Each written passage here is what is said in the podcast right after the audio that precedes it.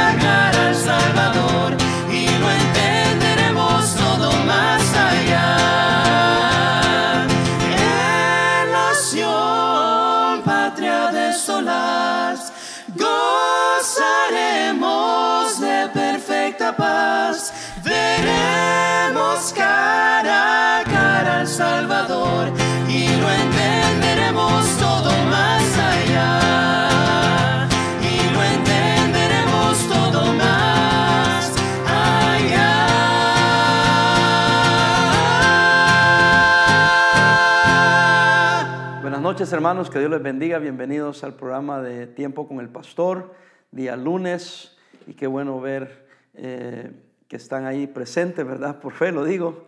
Este, bienvenidos todos. También aquellos que nos ven de otros lugares. Esto lo comenzamos como principalmente para hacer de bendición a los hermanos aquí de la iglesia, pero ha sido una bendición a aquellos que se unen a nosotros también. Estamos en el Salmo 51. Este salmo es interesante porque es un salmo triste en cierta manera, pero es de alegría porque es un salmo de confesión. Es cuando eh, David es confrontado eh, por el profeta Natán del pecado que él había cometido con eh. Y acuérdense de su esposo, cómo él había participado en que le quitaran la vida para cubrir el pecado de su adulterio. Eh, Dios, sabiendo las cosas, confronta a David. Y David aquí en el Salmo 51 expresa cómo se sintió y también cómo se arrepintió y cómo confesó su pecado. Y eso le digo, es triste por el pecado, pero es eh, alegre o alegría por la confesión, porque viene una paz y una tranquilidad. Ahora, recuerda que Dios es Dios, Él es soberano y Él trata como Él quiere con aquellos que han cometido pecado. Y también sabemos que hay consecuencia por el pecado. Así es que ah, yo no me preocupo en cuanto a Dios cómo vaya a tratar con la persona que ha pecado, pero yo ayudo al pecador a que se arrepienta y si tiene que sufrir consecuencias, pues las va a sufrir. Si Dios lo vindica y Dios le perdona y lo levanta, entonces dejamos eso en las manos de Dios. Yo no quiero ser el juez ni el que condena. Eh, puedo perdonar, soy llamado a perdonar, pero el que es encargado de perdonar y de reivindicar es Dios. Así es que eh, con eso en mente, leemos el Salmo y vemos cuáles son los dolores que causa el pecado y cómo nosotros tenemos que tener un corazón para confesar nuestro pecado. De antemano quiero decirles que dice la palabra de Dios que David, su corazón era conforme al corazón de Dios. Eso dice la palabra de Dios. Y alguien diría, pero ¿y entonces por qué pecó? Porque es humano. Porque todos los humanos fracasan, pecan. Eh, este, Dios le perdonó. Eh, ¿Sufrió consecuencias del pecado? Claro que sí. Pero veamos entonces, dice David, ya confesando, ten piedad de mí, oh Dios, conforme a tu misericordia, conforme a la multitud de tus piedades, borra mis rebeliones. Imagínense, ya ha sido confrontado y le pide, bueno, ya no puedo esconder mi pecado, Señor, ten piedad. Y dice, no lo hagas conforme a mi pecado, sino conforme a tu misericordia. Hazlo conforme a tus piedades. Y después le pide que borre sus rebeliones. No solo hay un pecado, él dice, sí, tengo varios pecados, perdóname todos. Ya que estamos haciendo negocios con Dios, ¿por qué no pedirle perdón por todos los pecados? Eso es lo que él está diciendo.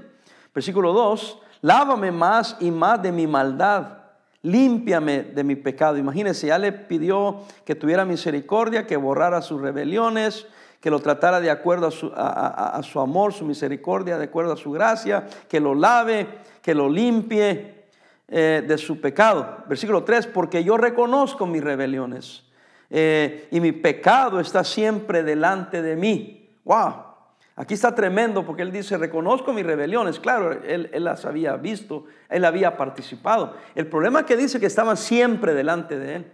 En otras palabras, no las puedo olvidar.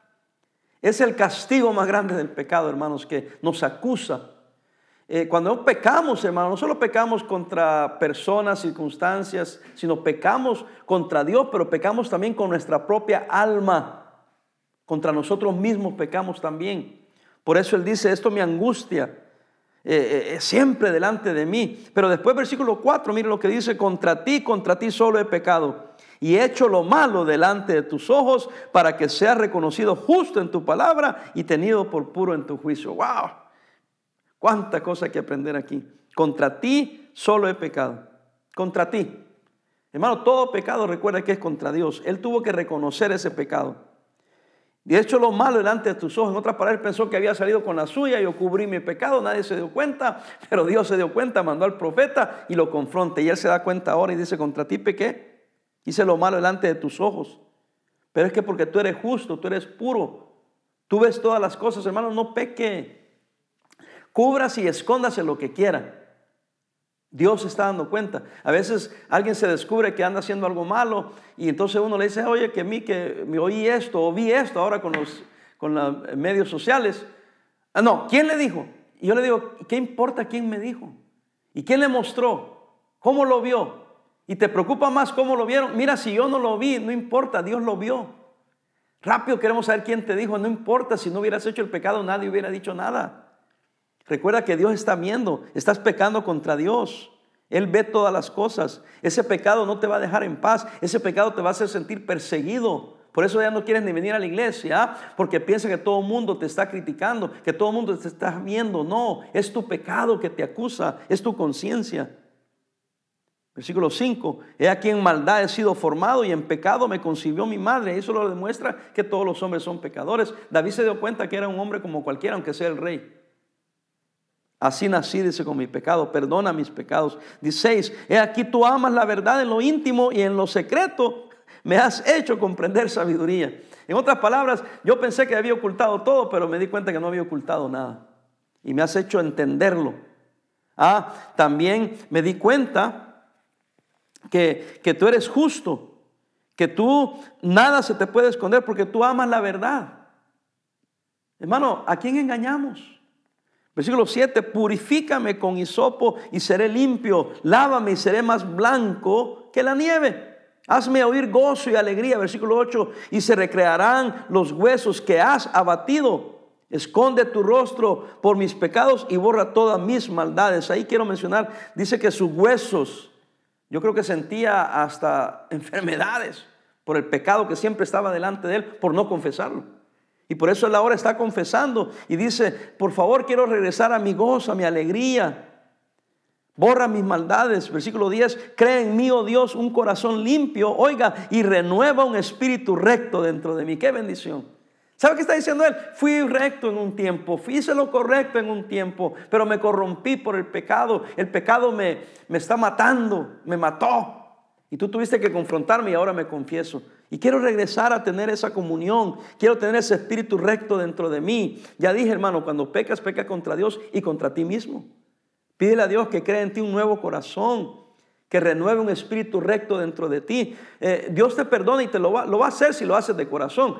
Ahora, aquellos que no han pecado, no vaya a pecar con la esperanza de que al cabo que al confesarle me va a perdonar. Ten cuidado que de Dios nadie se burla.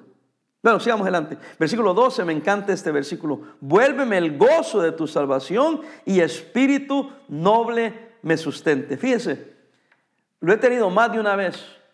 Las personas que han pecado han estado ocultando pecado. Después vienen diciendo que ni salvos son. Porque se sienten que no son salvos por el pecado.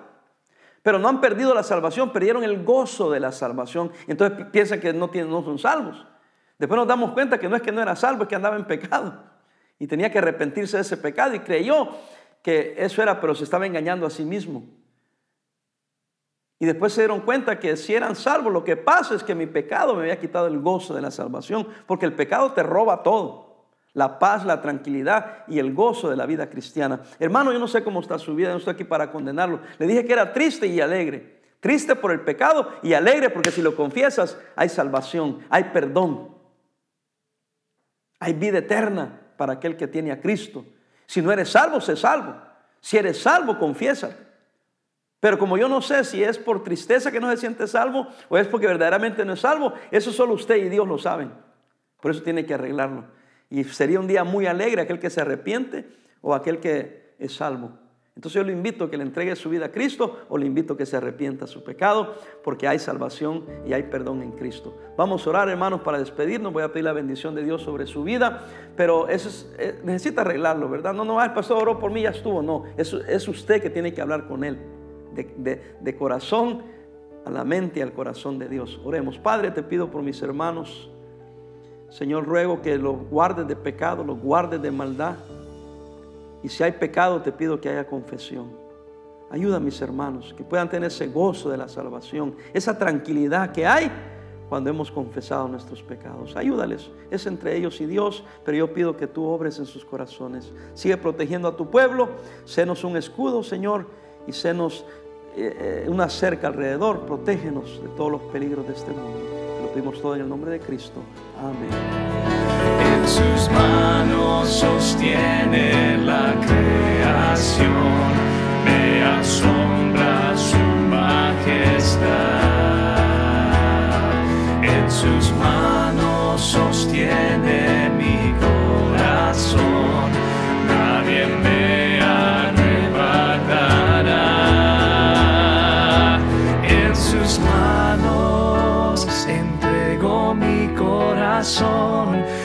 sus manos. Ofrendo mi adoración en cada lucha, prueba y pesar. La mano de mi Dios estará sobre mí. En sus manos viviré. En cada lucha, prueba y pesar. La mano de mi Dios estará sobre mí. En sus manos viviré.